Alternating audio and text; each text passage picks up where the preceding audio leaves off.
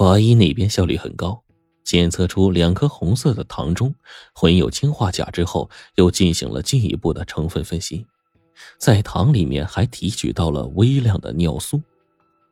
尿素，你确定是尿素吗？景天一问邱小福，邱小福用力点头。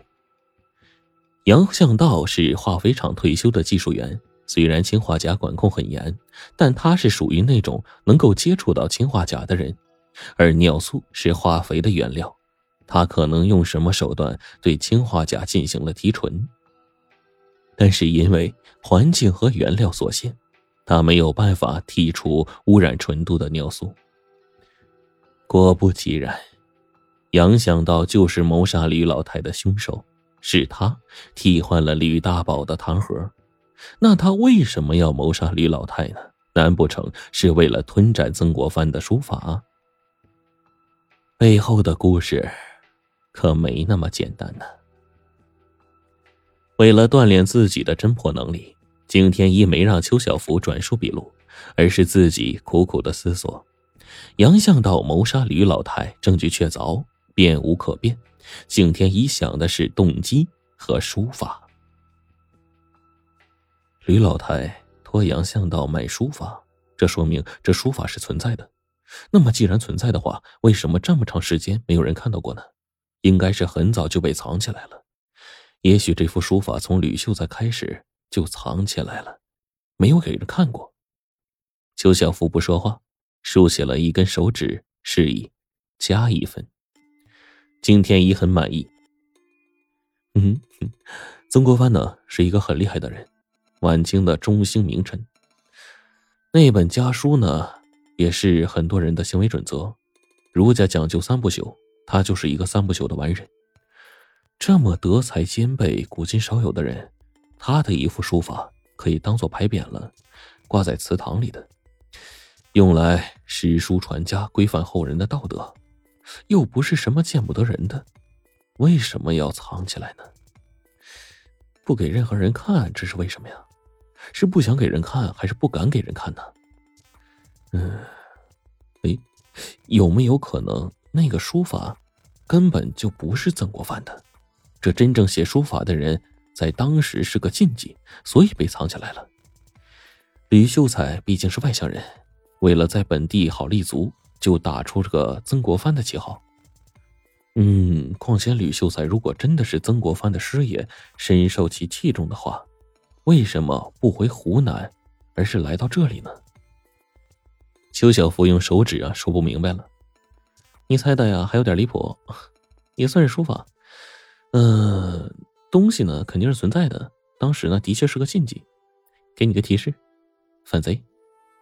景天一大脑飞速的转动。嗯，曾国藩最有名的呀，就是平定了太平天国。不，不会是洪秀全的书法吧？邱小福耸了耸肩，哼，还真是洪秀全的，洪秀全的。景天一这有点跟不上剧情走势了呀。不是，那杨向道谋杀吕老太又是为了什么呀？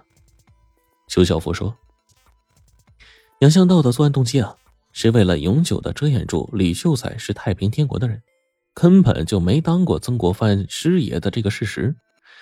要不然的话，他写的那个清末第一师爷。”不就被啪啪打脸吗？嗯，虽然呢，他那个是编故事，但是人家认为自己写的就是事实。呃，你把细节补充一下。景天一觉得自己完成任务了。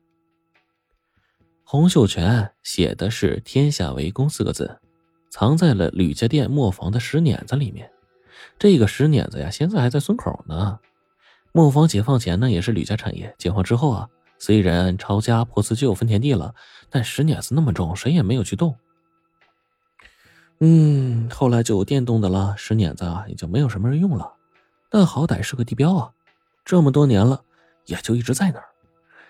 吕老太呢和杨向道啊就偷偷摸摸的把那个石碾子里那个墨宝给取了出来。哼，拿出来一看啊，杨向道心就凉了。他一直以为是曾国藩的家书呢，没想到啊，洪秀全的。哼。而且呢，这幅墨宝一起藏在石碾子里的，还有这个吕秀才的自白书，上面说呀，他呀是湖南的一秀才，各种原因投靠了太平天国军。南京城破的时候呢，他就从宝库里了偷出来一些金子，就和难民一起逃了出来，来到这里啊，安家落户了。这吕老太呀，就催促着杨向道啊，尽快去找买家。杨向道啊，不想让这个墨宝和自白书公之于众，嘿，就起了杀心。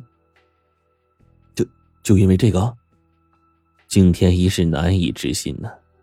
那你以为呢？邱小福也是无可奈何。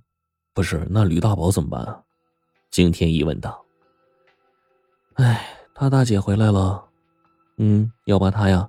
接到国外去住一阵子，嗯，正好呢，嗯，他大姐的孙子呀还没上小学，嗯，可以和吕大宝一起玩。